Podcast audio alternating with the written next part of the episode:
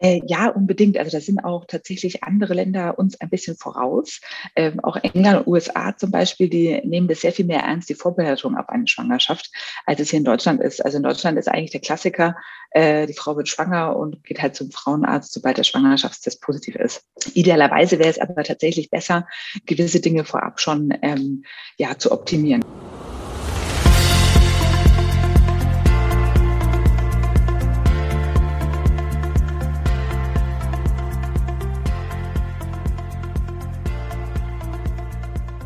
Hallöchen und herzlich willkommen zu einer neuen Podcast-Episode. Schön, dass du heute dabei bist. Ich habe heute mal wieder einen Gast bei mir und zwar Dr. Nadine Al-Kaisi. Sie ist Frauenärztin und spezialisiert auf Kinderwunsch. Wir haben zunächst darüber gesprochen, wann man überhaupt von einem regelmäßigen Zyklus spricht, wann er zu kurz ist, wann er zu lang ist. Wir haben auch über Amenorrhoe, also das Ausbleiben der Periode gesprochen und wann man das eben als Amenorrhoe bezeichnet und natürlich, was mögliche Ursachen für diese Zyklusprobleme sein können. Und es geht heute vor allem auch darum, wann im Zyklus wir eigentlich schwanger werden können, ob das täglich möglich ist oder eben nur zu bestimmten Tagen, wann die besten Tage dafür sind, ob wir uns auf eine Schwangerschaft vorbereiten sollten und wenn ja, wie diese Schwangerschaft, äh, wie, genau, also wie diese Schwangerschaftsvorbereitung aussehen sollte, ähm, welche Gründe es hat, wenn es einfach nicht klappt, welche Rolle dabei auch vor allem Stress spielt und was in einer Kinderwunschklinik passiert. Also was wird da überhaupt untersucht und welche Therapieformen gibt es und vor allem haben wir auch darüber gesprochen, dass man definitiv keine Angst davor haben sollte. Wir haben auch das Thema Amenorrhoe angesprochen, wie gesagt, und auch wie eben Körperfettanteil, Untergewicht ähm, und ein zu langer Zyklus oder eben das Ausbleiben des Zyklus, wie das alles zusammenhängt und inwiefern es da möglich ist, schwanger zu werden, wenn man zum Beispiel mal magersüchtig war und welche Rolle es vielleicht auch spielt, wie lange die Periode ausblieb oder wie lange man magersüchtig war. Und bevor es jetzt dann gleich losgeht mit dem Interview, passend zu diesem Thema, der Hinweis, dass mein Online-Kurs Back to Balance bald in die dritte Runde geht.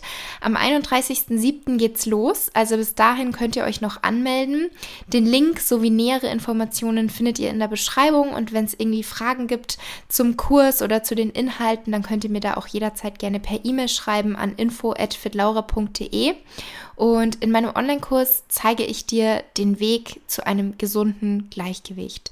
Also wie du deine Hormone wieder in Balance bringen kannst und dich einfach wieder wohlfühlen kannst in einem gesunden Körper. Und mein Kurs ist der richtige für dich, wenn deine Periode ausbleibt und oder du Angst hast vor dem Zunehmen, ähm, einen Sport und oder Bewegungsdrang entwickelt hast, wenn du dich sehr restriktiv ernährst, ähm, wenn du das Gefühl hast, dass du immer alles zu 100% perfekt machen musst, also so ging es mir lange, und deswegen bin ich dann auch in dieses Extrem gerutscht und hatte insgesamt zwei Jahre lang keine Periode.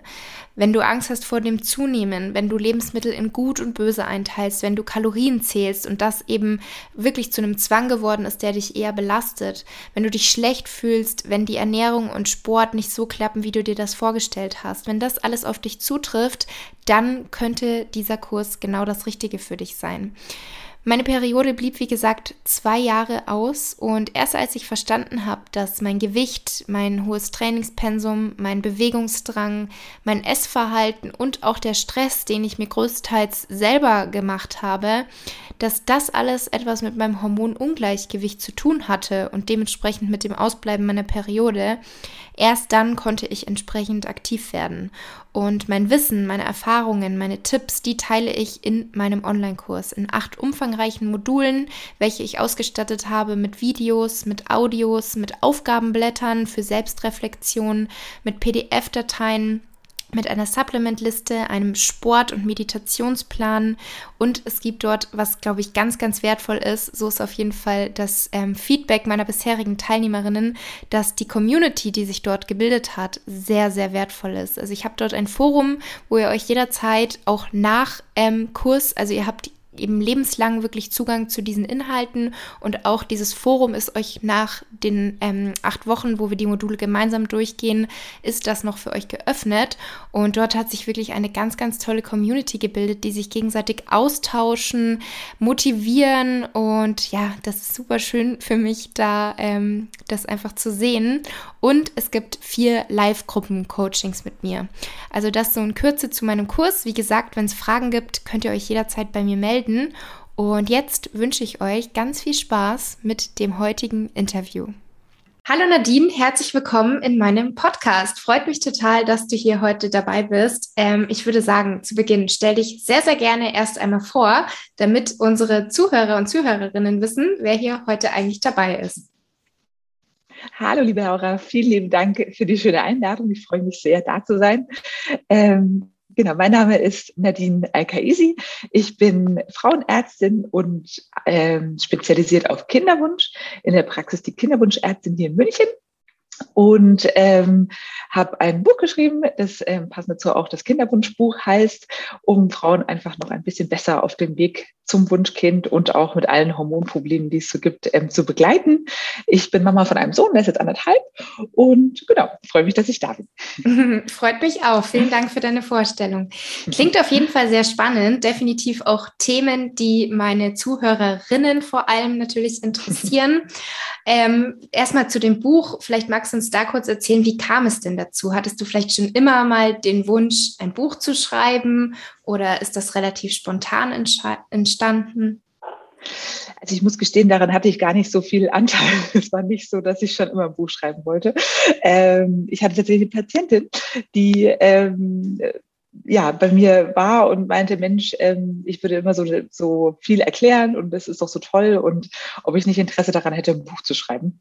Und die war sehr hartnäckig und hat dann dafür gesorgt, dass ich das tatsächlich gemacht habe ähm, und bin da auch sehr dankbar jetzt dafür, mhm. weil ähm, ja, es tatsächlich oft so ist, dass man gerade in so Kinderwunschzentren ähm, oder auch bei der Gynäkologin zu wenig Zeit ist, um viele Dinge anzusprechen. Und ich habe einfach gemerkt, es ist immer gut, wenn man vorab etwas informiert ist und besser Fragen stellen kann und besser ähm, ja seine Wünsche oder auch seine seine Probleme ansprechen zu können. Mhm, und je mehr man da informiert ist, umso besser ist es.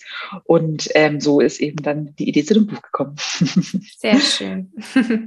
Und hat es Spaß gemacht, daran zu arbeiten? Ja, also mehr als ich gedacht hätte. ich habe mich am Anfang deswegen etwas gewehrt, weil ich glaube ich eigentlich nicht so die Buchautorin dachte, ich wäre. Mhm. Ähm, zumindest fand ich damals bei meiner Doktorarbeit das ganz furchtbar. Äh, von daher war ich sehr, sehr positiv überrascht. Also ähm, es hat mir echt Spaß gemacht, ja. Doch, also ähm, war eine schöne Zeit. Mhm. Ja. ja, ich glaube, es kommt auch immer dann darauf an, an welchem Thema man halt arbeitet. Ja. Und ja, zumal es ein Herzensthema dann war und ja. dann war das auch sehr viel einfacher, das zu schreiben, weil das mhm. einfach ähm, ja vieles ist, was ich schon immer auch immer sagen wollte ähm, und jetzt das eben mal aufschreiben konnte. Das ist eigentlich ganz gut. Ja, sehr schön. Dann starte ich jetzt mal direkt mit meiner ersten Frage, die ich heute mhm. an dich habe. Wann spricht man überhaupt von einem regelmäßigen Zyklus? Mhm. Das ist eine sehr gute Frage, weil ähm, viele glauben nämlich, sie haben keinen regelmäßigen Zyklus, was gar nicht der Fall ist. Also von dem regelmäßigen Zyklus spricht man ein Zyklus, der zwischen 28 und 35 Tagen ist. Der darf aber auch mal nur 24 bis 25 Tage sein. Ähm, und er muss auch nicht immer gleich sein. Also das heißt, dass er nicht immer, wenn man zum Beispiel mal einen 28-Tage-Zyklus hat und mal einen 35-Tage-Zyklus, spricht man tatsächlich noch von einem regelmäßigen Zyklus. Und was dann vielleicht auch nochmal ein wichtiger Punkt ist, weil viele immer denken, sie haben eventuell keinen Eisprung. Es ist relativ klar, wenn man einen regelmäßigen Zyklus hat, dass dann auch in irgendeiner Form ein Eisprung stattfinden muss. Mhm. Ob der qualitativ gut ist oder nicht, das ist leider nochmal dahingestellt, aber es muss auf jeden Fall einer passiert sein, sonst hat man keine Blutung. Okay. Okay.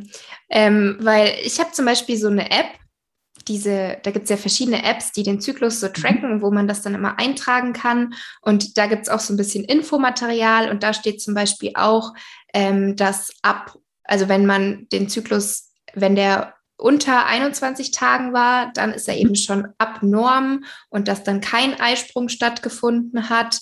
Also da sind lauter so Infos, die man Also ähm, es gibt Frauen, die haben immer einen 21-Tage-Zyklus. Also das mhm. heißt nicht, dass da keine Eisprung stattgefunden hat. Der ist meistens dann sehr früh. Bei der zweiten Zyklushälfte ist die Zyklushälfte, die eigentlich die stabile ist. Das heißt, die ist immer bei jedem gleich, so circa 12 bis 14 Tage mhm. nach dem Eisprung. Und der erste Teil, also bis zum Eisprung, der ist eben der variable Teil. Und daher kommen auch die Unterschiede. Also viele glauben auch immer, der Eisprung ist am Tag 14. Mhm. Das ist ja nur bei einem 28-Tage-Zyklus. Ähm, mhm. Wenn man beispielsweise einen 35-Tage-Zyklus hat, ist er halt dann erst am Tag 18, was auch ja. in Ordnung ist. Ähm, dass man gar keinen Eisprung hat, obwohl man eine normale Blutung hat, also nicht nur so eine leichte Schmierblutung oder Zwischenblutung, das ist eher ungewöhnlich. Mhm. Wie gesagt, es kann sein, dass der qualitativ nicht gut ist und man deswegen dann auch so leichte Zyklusunregelmäßigkeiten hat. Ähm, aber diese Apps sind tatsächlich reine Zeitrechner sozusagen. Also sie nehmen einfach nur den Durchschnitt ja. ähm, und äh, sagen dann, okay, da ist wahrscheinlich der Eisprung nach den letzten sechs Monaten zum Beispiel. Ja. Gibt es denn gewisse Hinweise, die einer Frau helfen können zu wissen, ob der Eisprung stattgefunden hat? Und warum ist es überhaupt wichtig, dass wir einen Eisprung haben? Also jetzt auch unabhängig vom Kinderwunsch. Mhm. Mm, der Eisprung ist insofern wichtig, weil das natürlich eine Art ähm, Balance im weiblichen Zyklus darstellt. Also das heißt, ähm, wir haben eben so einen natürlichen Kreislauf der Dinge. Das heißt, am Anfang des Zykluses beispielsweise steigen die Östrogene. In der zweiten Zyklushälfte steigt dann das Progesteron, also das Gelbkörperhormon. Und dieses Wechselspiel ähm, hilft einem einfach auch in diesem Regel, in dieser Regelmäßigkeit zu sein. Ähm, bezüglich dem Eisprung, ob man den tracken kann. Also ähm, wenn man es wirklich ganz genau wissen will, dann kann man zum Beispiel mal so einen ähm, Eisprungtest machen, also so einen Ovulationstest. Das sind im Prinzip so Pieseltests, im Prinzip wie der, wie der Schwangerschaftstest, äh, wo man sozusagen ähm, also den Urin drauf lässt und dann kommen da zwei Striche, wenn es Richtung, Richtung Eisprung gibt. Oder ähm, es gibt auch schon, schon etwas ähm, ja, fortgeschrittenere Tests, wo dann so Smileys eben sind. Ähm, ansonsten kann man das einfach auch sehr gut beobachten. Also es verändert sich beispielsweise auch der Schleim in der, in der ähm, Scheide. Also der wird so ein bisschen glasiger, spinnbarer, meistens auch mehr zum Eisprung hin und dann Richtung Periode wieder weniger. Und wenn man so einfach mal in eine App einträgt, wann die Periode ist ähm, und sich vielleicht einfach mal so ein bisschen nach so ähm, einer gewissen Zeit mal beobachtet, wann ist denn der Schleim vielleicht mal ein bisschen anders und würde das dazu passen, dass da auch mein Eisprung ist, ist auch schon mal ein guter Anhalt. Mhm. Okay. Sehr interessant. ähm, und du hast jetzt schon gesagt, wann man von einem regelmäßigen Zyklus spricht. Jetzt gibt es mhm. natürlich auch einen zu langen Zyklus, einen zu kurzen Zyklus, einen ausbleibenden Zyklus. Ähm, vielleicht kannst du uns da noch so ein bisschen was von erzählen, was da vielleicht auch mögliche Ursachen sind und wann man eben auch von einem zu langen oder zu kurzen Zyklus spricht. Mhm. Also ähm, bei zu langen Zyklen spricht man tatsächlich von Zyklen, die deutlich mehr als 35 Tage sind. Also das heißt, ähm, zum Teil ist es dann sechs Wochen oder sogar drei Monate, manchmal sogar sechs Monate. Mhm. Wenn es mhm. länger als sechs Monate ist, dann spricht man tatsächlich von einem Ausbleiben der Periode, also von einer Amenorrhoe und zu kurzen Zyklen, die deutlich unter 21 Tage sind, also ähm, 18 Tage, 16 Tage, sowas. Bei zu kurzen Zyklen, da ist oft die Ursache ähm, manchmal eine Zyste oder ähm, wirklich so eine Reifungsstörung der Eizelle, sowas passiert aber meistens dann eher, wenn das ähm, Richtung Menopause geht. Also das heißt, wenn unsere, unsere Eizellreserve nicht mehr so da ist, da passiert dann häufig mal ähm, zu kurze Zyklen. Oder eben wirklich, ähm, dann ist wirklich manchmal auch eine richtige Hormonstörung da bezüglich eben der Zyste. Zu lange Zyklen, das kann unterschiedliche Ursachen haben. Also da gibt es einmal die Möglichkeit, dass mit der Schilddrüse etwas nicht in Ordnung ist, sowohl mit einer Überfunktion als auch einer Unterfunktion.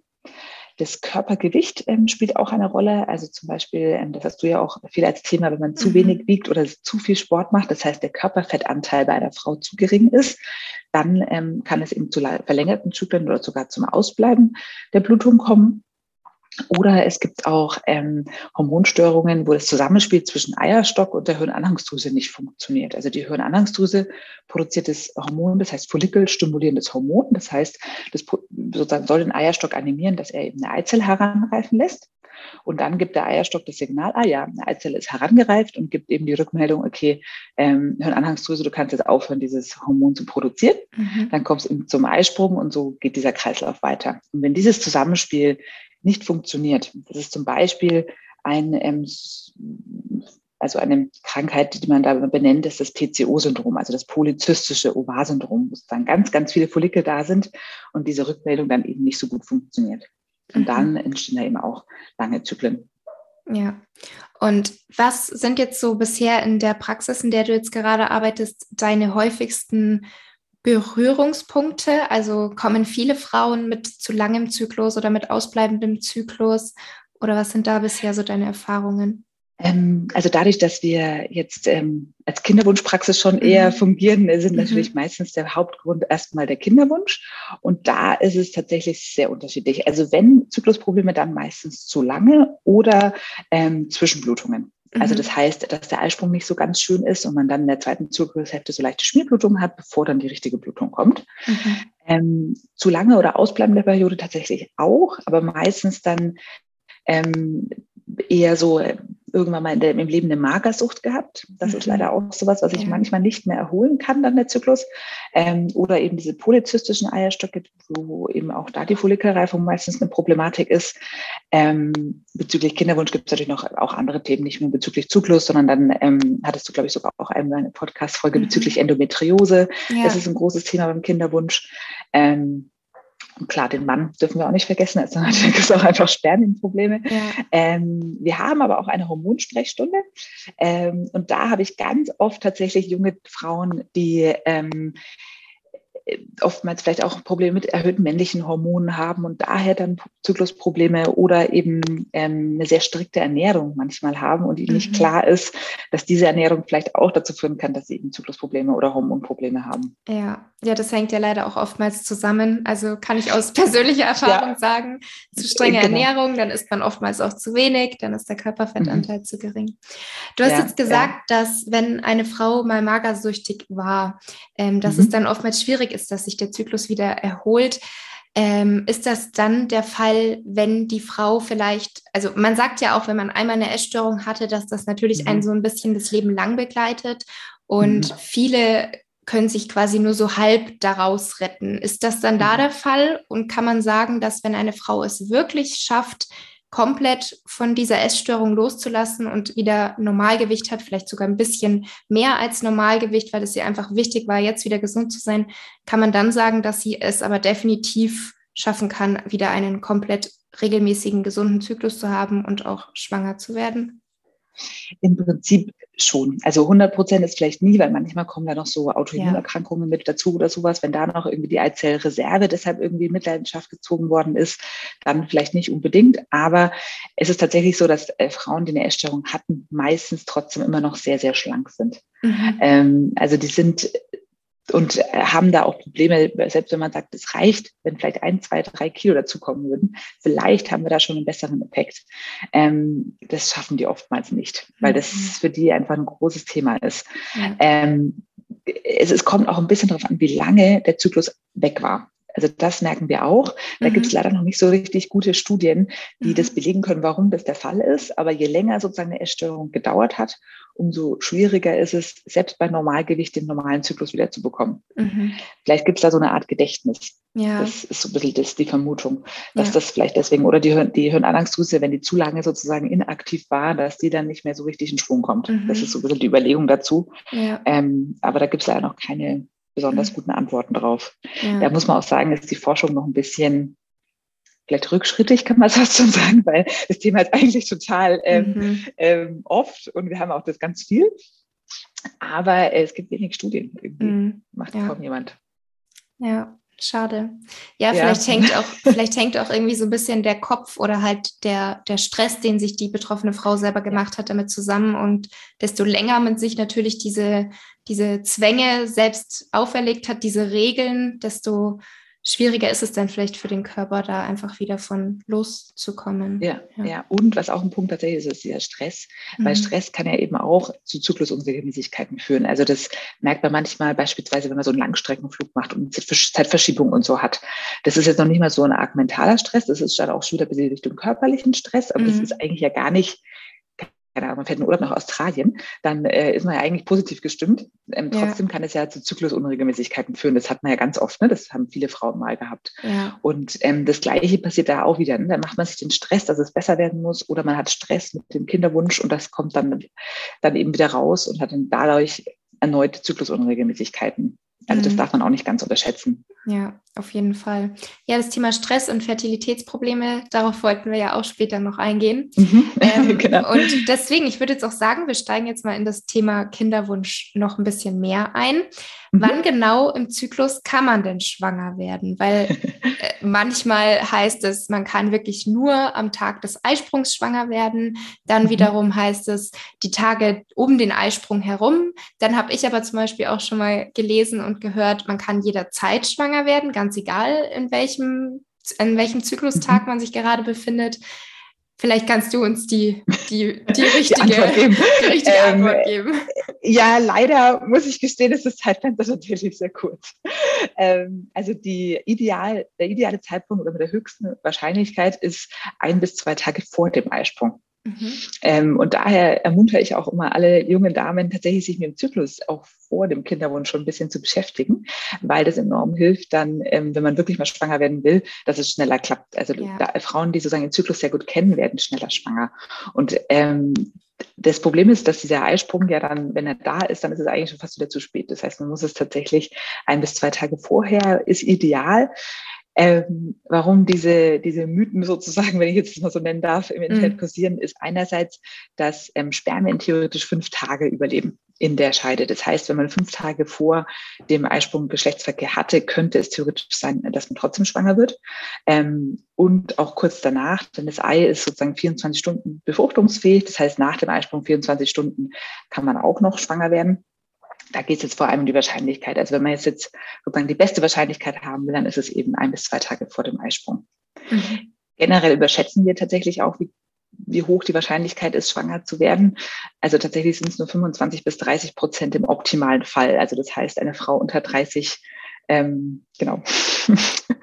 also was man immer so denkt, dass es sehr viel mehr ist, irgendwie so 80 Prozent oder so, das ist tatsächlich nicht der Fall. Ja. okay. nicht so fruchtbar. Mhm.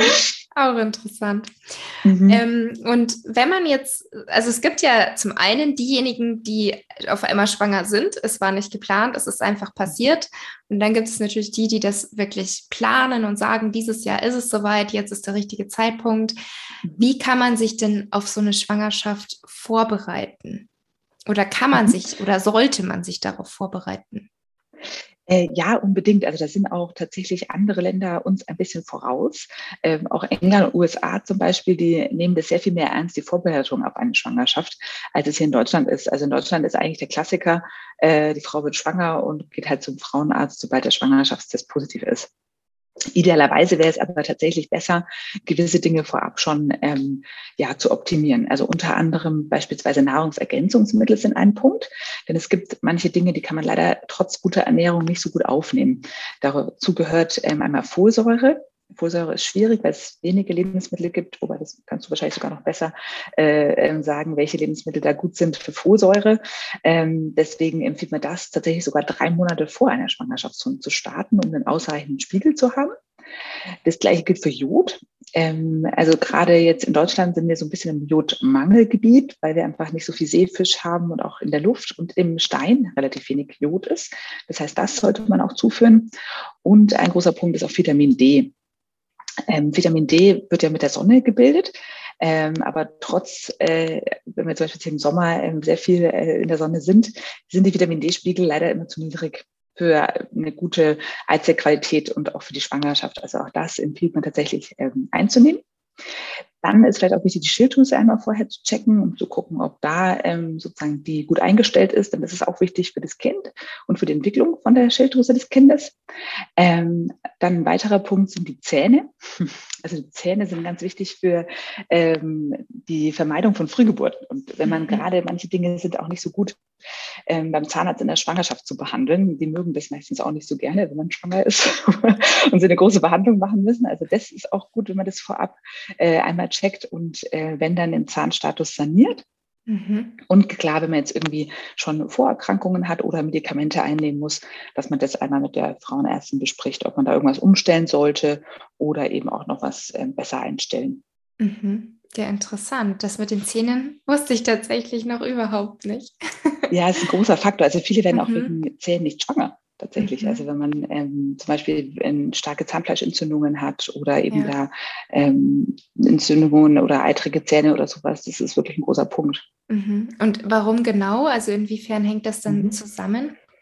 Also anscheinend ist die Scheidenflora und die Mundflora sehr ähm, ähnlich und hängt wohl auch zusammen. Mhm. Und es ist tatsächlich so, dass natürlich bei den Zähnen geht es relativ einfach in Blut über. Also es gibt zum Beispiel auch Herzmuskelentzündungen aufgrund von einem Zahnproblem. Mhm.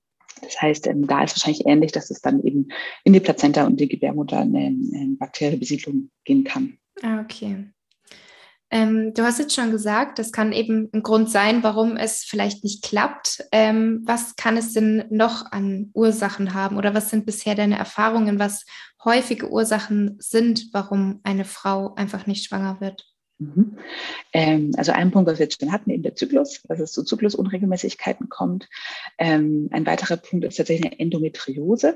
Also Endometriose ist im Prinzip Schleimhaut, die ähm, ist ja normalerweise in der Gebärmutter und die reagiert eben mit dem Hormon mit. Das heißt, die wächst am Zyklusanfang und blutet dann eben ähm, ab, wenn die Periode eintritt.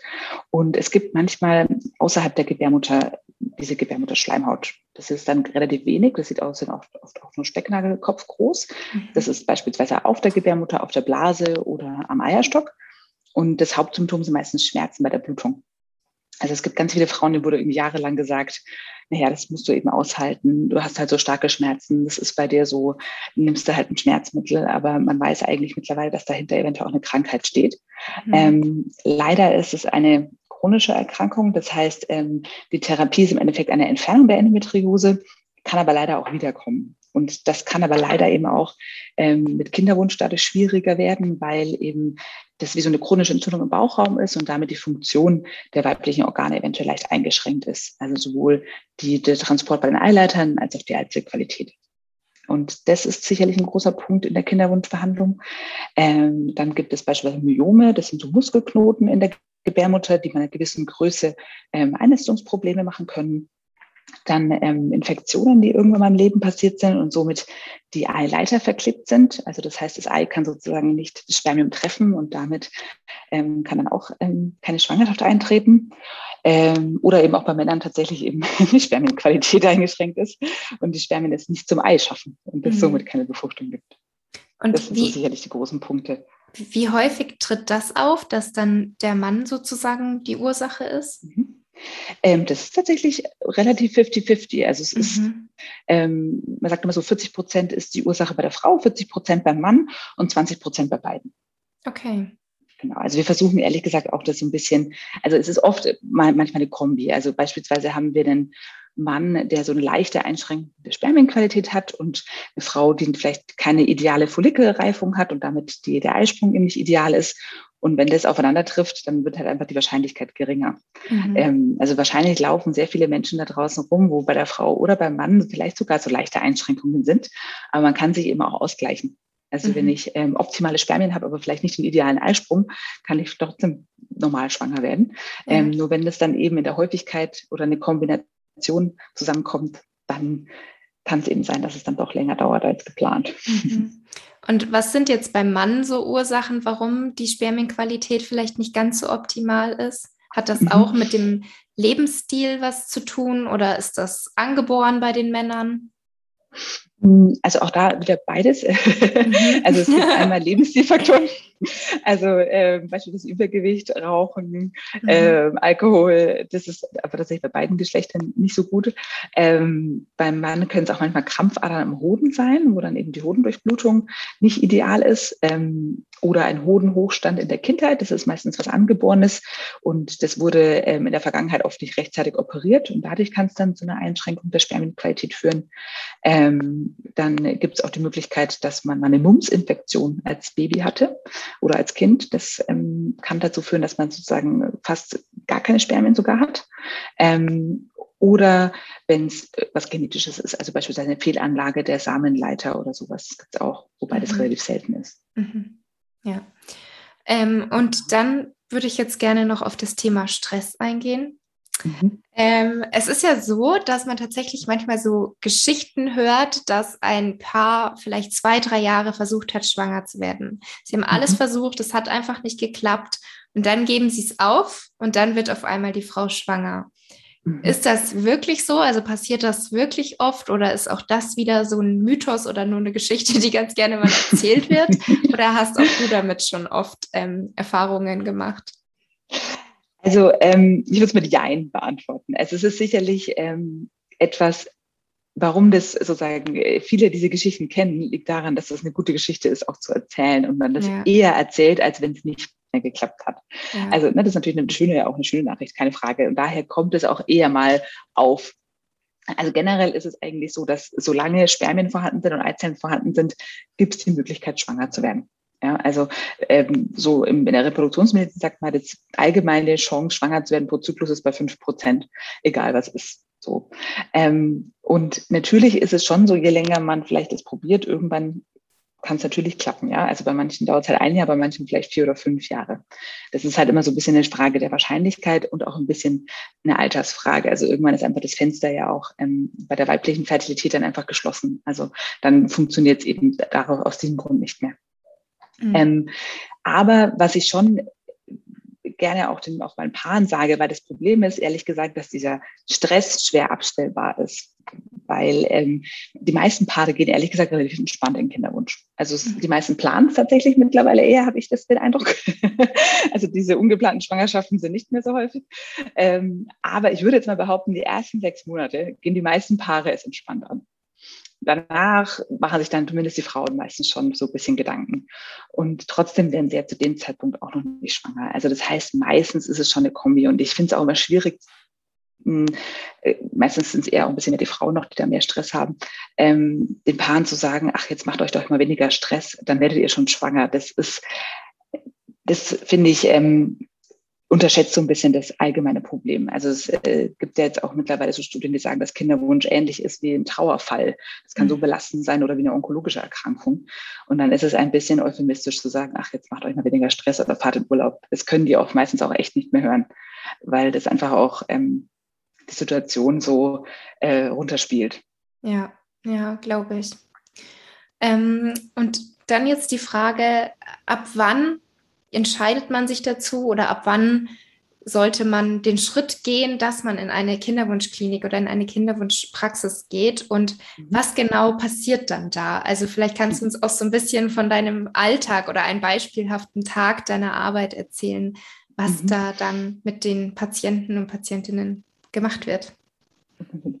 Ähm, genau, also äh, wenn man jetzt so diese, diese allgemeinen Empfehlungen ist immer so, ja, wenn man ein Jahr versucht hat, schwanger zu werden und es nicht funktioniert, dann sollte man die Kinderwunschklinik. Das finde ich immer nicht so einen schönen Rat, weil ähm, ich finde, das ist etwas sehr Individuelles. Also es gibt ähm, Paare, die sind einfach eben nach drei oder vier Monaten schon gestresst und wollen einfach gerne Abklärung. Manche haben da noch ein bisschen mehr ähm, ähm, Geduld. Und ich finde, man darf sich immer vorstellen in der Kinderwunschklinik. Also sobald man Sorge hat oder ähm, langsam in Richtung Stress gerät oder einfach mal nachschauen lassen will, gerne geht in die Kinderwunschklinik oder zu eurer Gynäkologin erstmal. Das ist ähm, ja, das ist nie, das sollte man immer dürfen. Mhm. Ähm, und wann sozusagen wirklich der, wenn zum Beispiel so Risikofaktoren bestehen, die man vielleicht schon kennt, also ähm, beispielsweise einen hohen Hochstand in der Kindheit oder vielleicht mal irgendwann eine Infektion gehabt, wo es nicht ganz klar ist, ob die Eileiter durchgängig sind, dann gerne schon früher, ähm, weil dann kann man einfach schauen, passt da alles und ähm, diesen Risikofaktor vielleicht einmal mal abklären, bevor man wirklich losstartet. Und ansonsten ist es so, dass ähm, bei uns jetzt in der Praxis so ist, dass die Paare eben als erstmal zum Erstgespräch zu mir kommen, so nennen wir das. Das heißt, da kommt man ähm, gemeinsam, also mit seinem Mann. Mhm. Und äh, wir lernen uns erstmal kennen und sprechen erstmal, ehrlich gesagt, alles durch. Also wie ist der Zyklus? Was, ähm, was war so in der Vergangenheit? Gab es irgendwelche Faktoren, die da vielleicht reinspielen könnten? Ähm, auch die Familienanalyse ist tatsächlich wichtig. Also gab es in der Familie mal jemanden, der Probleme hatte, Kinder zu bekommen oder vielleicht Fehlgeburten hatte? Und äh, dann passiert auch ein ausführlicher Ultraschall um da schon mal zu gucken, gibt es da vielleicht irgendwas, was auffällig ist oder ähm, ist da soweit alles in Ordnung? und meistens kombiniert auch schon mal mit einer Blutanalyse, wo wir schauen, passt der Hormonstatus, wie ist die Eizellreserve, ist die Schilddrüse in Ordnung, der Vitamin D-Spiegel, mhm. ähm, genau, all diese Sachen. Und ähm, meistens folgt dann eben auch ein Termin für ein Spermiogramm und dann für weitere Untersuchungen, die sinnvoll sind. Mhm. Und was sind dann so Therapieoptionen, sage ich jetzt mal? Weil ich muss tatsächlich sagen, also ich habe jetzt auch schon mal eine Podcast-Episode selber angehört, wo es um mhm. das Thema Kinderwunschklinik ging. Aber davor muss ich sagen, wenn man sich natürlich auch noch nie so wirklich mit dem Thema beschäftigt hat und man hat das nur immer gehört, dann habe ich immer gedacht, man geht in eine Kinderwunschklinik, wenn man wirklich gar nicht mehr weiß, was los ist und man bekommt dann Hormone. Das heißt, man muss irgendwas nehmen, was dann den, die Schwangerschaft herbeiführt. Ist das mhm. so oder habt, also ich, ich gehe jetzt mal davon aus, dass es natürlich ganz, ganz viele verschiedene Therapieoptionen mhm. gibt, was kann man machen und dass man nicht direkt Hormone einnehmen muss? Im Gegenteil. Also ähm, es ist, sagen wir so, es ist immer die Frage, was ist eigentlich die Ursache? Und mhm. zuerst steht da immer eine äh, Ursachenforschung. Also das heißt, ähm, je nachdem, mit was das Paar sozusagen mir so erzählt, ähm, gucken wir meistens aber tatsächlich erstmal einen Zyklus an, ohne Hormone, einfach mal zu schauen, funktioniert denn der? Ist denn wirklich der Eisprung da? Ist der schön? Wie sind die Hormonwerte zum Eisprung? Passen alle Parameter? Wie ist die zweite Zyklushälfte? Oft machen wir eine Eileiter-Durchgängigkeitsprüfung. Das muss auch nicht immer mit einer großen OP sein, sondern das kann man auch mit so einer Ultraschalluntersuchung ähm, machen, wo so ein bisschen so ein Wasserschaum in die Gebärmutter gegeben wird, damit man das sieht. Ähm, und welche Therapieform dann ähm, notwendig ist oder möglich ist, das wird dann nochmal besprochen anhand der Ergebnisse. Und ich sage explizit besprechen, weil ähm, da man auch mitsprechen darf. Und das möchte ich mhm. auch nochmal betonen. Also es geht nicht darum, dass man da sitzt und sagt, also wir müssen jetzt eine künstliche Befruchtung machen. Das ist der einzige Weg, den Sie haben. Mhm. Ähm, das ist, darum geht es eigentlich nicht, sondern es geht schon darum zu sagen, okay, man kann ja auch erstmal mit einem Step weiter unten anfangen und mal schauen, wir probieren das jetzt einmal zwei, drei Zyklen und wenn das nicht funktioniert, dann gehen wir eben den nächsten Schritt. Ja. Also das ist jetzt äh, nicht eine, eine Einbahnstraße, sondern das ist, äh, kann sich ja auch entwickeln. Mhm. mhm. Also es ist ja auch, kommt auch ein bisschen drauf an, ähm, wie die Paare zu mir kommen. Also es gibt Paare, die sind, ähm, haben zum Beispiel erst drei Monate Kinderwunsch, haben es noch gar nicht so lange probiert. Die unterstützen wir einfach nur, indem wir schauen, passt der Eisprung, wann ist der, wann ist der optimale Zeitpunkt. Ähm, und ja, haben da auch sehr gute Ergebnisse tatsächlich, weil manchmal doch der Zeitpunkt nicht der richtige war. ähm, und dann gibt es natürlich aber auch eine andere, wo man, wo man keine andere Möglichkeit hat, außer eine künstliche Befruchtung, weil beispielsweise die Eileiter einfach nicht durchgängig sind und damit eine natürliche Befruchtung nicht möglich ist. Das gibt's auch. Mm, aber ich möchte explizit sagen, man sollte keine Angst vor der Kinderwunschklinik haben. Also das ist ein Arzt wie jeder andere und äh, man kann immer alles besprechen und man kann immer auch sagen, das möchte ich und das möchte ich nicht. Mhm. Also das ist ähm, nicht der Fall, dass man da irgendwie nur eine Option kriegt und das war's. Ja. Und wie sind da bisher so deine Erfahrungen, wenn es dann darum geht, ähm, künstlich zu befruchten? Sind die mhm. Paare dann schon an so einem Zeitpunkt, dass sie sagen, ja, unbedingt, ganz egal, was wir machen müssen, wir machen es, wir wollen, dass es jetzt endlich klappt? Oder mhm. entscheiden sich viele dann doch gegen eine künstliche Befruchtung und sagen, nee, wir, wir versuchen es lieber noch weiter einfach auf anderen Wegen? Das kommt so ein bisschen darauf an, tatsächlich, ähm, an welchem Punkt die Paare gerade sind. Also die meisten, würde ich jetzt sagen, entscheiden sich schon eher für eine künstliche Befruchtung, gerade wenn es schon sehr lange nicht funktioniert ja. hat. Und man dann sagt, gut, ähm, also eine künstliche Befruchtung ist auch manchmal eine leichte Diagnostik mit dabei, weil man dann eben auch mal sehen kann, wie sieht denn das Ei aus unter Mikroskop? Befruchten die sich überhaupt? Und wenn ja, wie viele? Und ist die Qualität gut und so? Also es ist manchmal noch nicht mal nur eine Therapie, sondern auch ein bisschen eben, um weiter zu forschen, was eigentlich die Ursache ist, warum es nicht klappt. Ähm, ich muss gestehen, Kinderwunschpaare gehen sehr, sehr weit. Also die sind schon bereit, ähm, sehr viel dafür zu tun, weil es einfach so ein enormer und existenzieller Wunsch ist. Mhm. Ähm, es gibt schon auch Paare, die es irgendwann abschließen und sagen, Mensch, wir haben jetzt irgendwie alles probiert, aber die meisten wollen eben dieses Gefühl haben, sie haben alles probiert, bevor sie dann sowas auch mal abschließen könnten. Ja, verstehe ich. Ja, kein leichtes Thema. Mm, nee. aber es ist auch ein schönes Thema, ehrlich gesagt. Ja. Es ist beides. Es ist ja. beides. Ja, glaube ich. Da gibt es bestimmt oft Erfolgsmomente in deinem Super Arbeitsalltag. Also ja. also ja, vielleicht auch mal als positiv Sache zu nennen. Ähm, also es gibt ja zum Beispiel auch das deutsche IVF-Register, da werden alle künstlichen Befruchtungen zum Beispiel ähm, gemeldet. Das kann man auch als Patient einsehen, da gibt es auch eine Patientenbroschüre. Und es ist tatsächlich so, dass ähm, 70 Prozent der Paare äh, nach drei Behandlungen mit einer künstlichen Befruchtung schwanger sind. Mhm. Also das muss man auch mal sehen. Also es ist jetzt nicht so, dass die meisten ohne Kind aus einer Kinderwunschklinik ja. rausgehen. Ja, sehr schön. Ich habe jetzt noch eine Frage, die vielleicht gar nicht unbedingt was damit zu tun hat, aber was ich mich schon öfter mal gefragt habe. Es gibt ja auch mhm. diese Fälle oder ich nenne es mal wieder Geschichten, was so erzählt wird, dass äh, manche Frauen oder auch Mädels ähm, wegen irgendwas ins Krankenhaus gekommen sind, weil es ihnen nicht gut ging. Mhm. Und dann kam auf einmal raus, sie sind schwanger im achten oder neunten mhm. Monat. Dann sind sie auch direkt im Krankenhaus geblieben und Baby wurde zur Welt gebracht. Mhm. Und die neun Monate davor wurde nichts bemerkt. Also der Bauch mhm. ist nicht wirklich gewachsen, die Periode war vielleicht weiterhin da oder vielleicht haben diese Frauen auch einfach sich gedacht, Mai, dann bleibt sie halt gerade aus. Mhm. Wie genau ist das zu erklären? Also vor allem auch, dass man das am Bauch nicht sieht, dass da eigentlich ein Baby heranwächst. Also ähm, das ist tatsächlich eher ein psychologisches Thema. Mhm. Also es ist nicht möglich, also dass es, dass man gar keinen Bauch hat in der Schwangerschaft. Mhm. Also dann meistens essen sie dann wirklich wenig. Mhm. Ähm, und es ist meistens eine Verdrängungsgeschichte. Also das ist wirklich eine psychologische Verdrängung der Schwangerschaft. Okay. Ähm, es gibt tatsächlich schon, also dass man so in den ersten Wochen nicht merkt, das gibt es öfter. Also dass man jetzt irgendwie nicht gleich irgendwie in der sechsten Woche merkt, dass man schwanger ist, sondern vielleicht erst ja. in der zehnten, elften oder zwölften. Das ist gerade eben bei den Frauen, die einen unregelmäßigen Zyklus haben oder öfter mal ein Ausbleiben der Periode. Das kann schon passieren. Oder beispielsweise auch nach dem ersten Kind und man stillt noch und hat eigentlich noch keinen Zyklus gehabt, äh, also noch keine Blutung. Also man kann zwar ohne äh, Blutung schwanger werden, aber nicht ohne Eisprung. Das heißt, es muss nicht unbedingt Blutung passiert sein. Es kann sozusagen der erste Eisprung sein, bevor die erste Blutung kam. Mhm. Und wenn man dann schwanger wird, dann ist es auch oft so, dass ja. die dann nicht gleich merken, dass sie schwanger sind. Und gerade wenn sie nicht besondere Symptome haben oder vielleicht ist er mal schlecht, aber dann hat man halt Magen-Darm oder ja. so. Ne? Also das ja.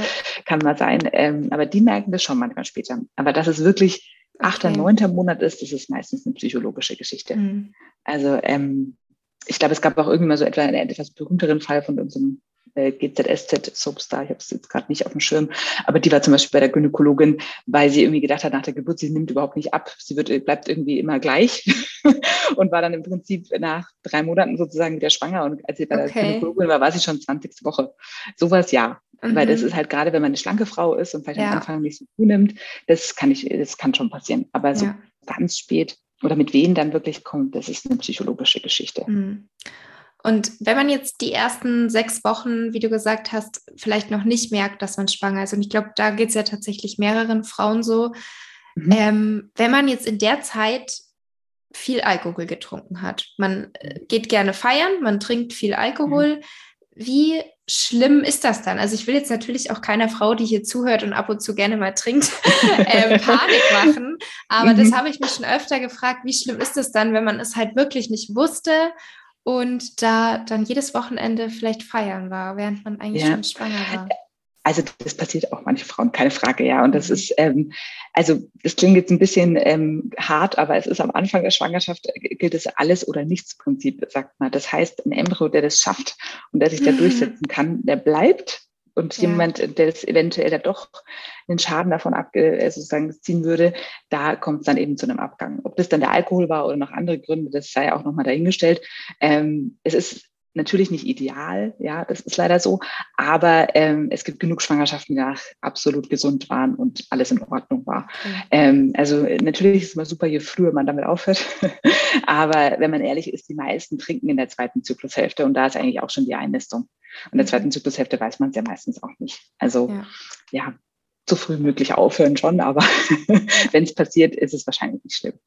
Und das heißt, das beeinflusst nur, ob ähm, das Ganze eben gut weitergeht oder ob mir der ähm, Embryo verloren geht, sagt man das so?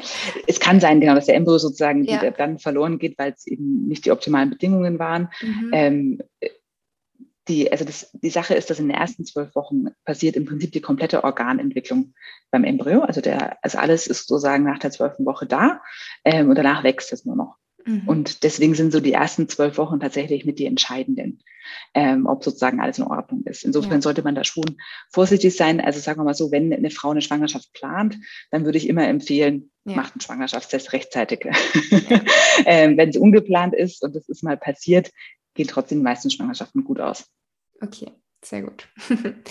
Okay, dann ähm, sage ich vielen, vielen Dank für all deine Antworten und dein Wissen. Ich fand es super interessant. Ähm, abschließend kannst du uns gerne noch sagen, wo man dich finden kann. Entweder wenn man sagt, ähm, also auch wo man dein Buch zum Beispiel kaufen kann, wenn man sagt, ich möchte mir erstmal einfach die Infos anschauen oder auch wo deine Praxis ist, wo man dich persönlich finden kann, wenn vielleicht auch irgendwer Bedarf oder Interesse hat. Mhm. Also erstmal vielen lieben Dank, es war, war sehr schön bei dir. äh, ein tolles Gespräch. Ähm, genau, also man findet nämlich einerseits unter ähm, Instagram mit nadine.alkaisi ähm, und das Buch findet man überall, wo man Bücher kaufen kann, unter anderem ähm, auch bei Amazon unter das Kinderwunschbuch, dein persönlicher Begleiter. Und äh, unsere Praxis, das ist die Praxis, die Kinderwunschärztin in München, findet man auch ähm, relativ einfach, einfach googeln. Und ähm, genau, ich freue mich auf jeden Fall. Okay, perfekt. Ja, dann vielen, vielen Dank. Danke dir auch. Tschüss. Tschüss.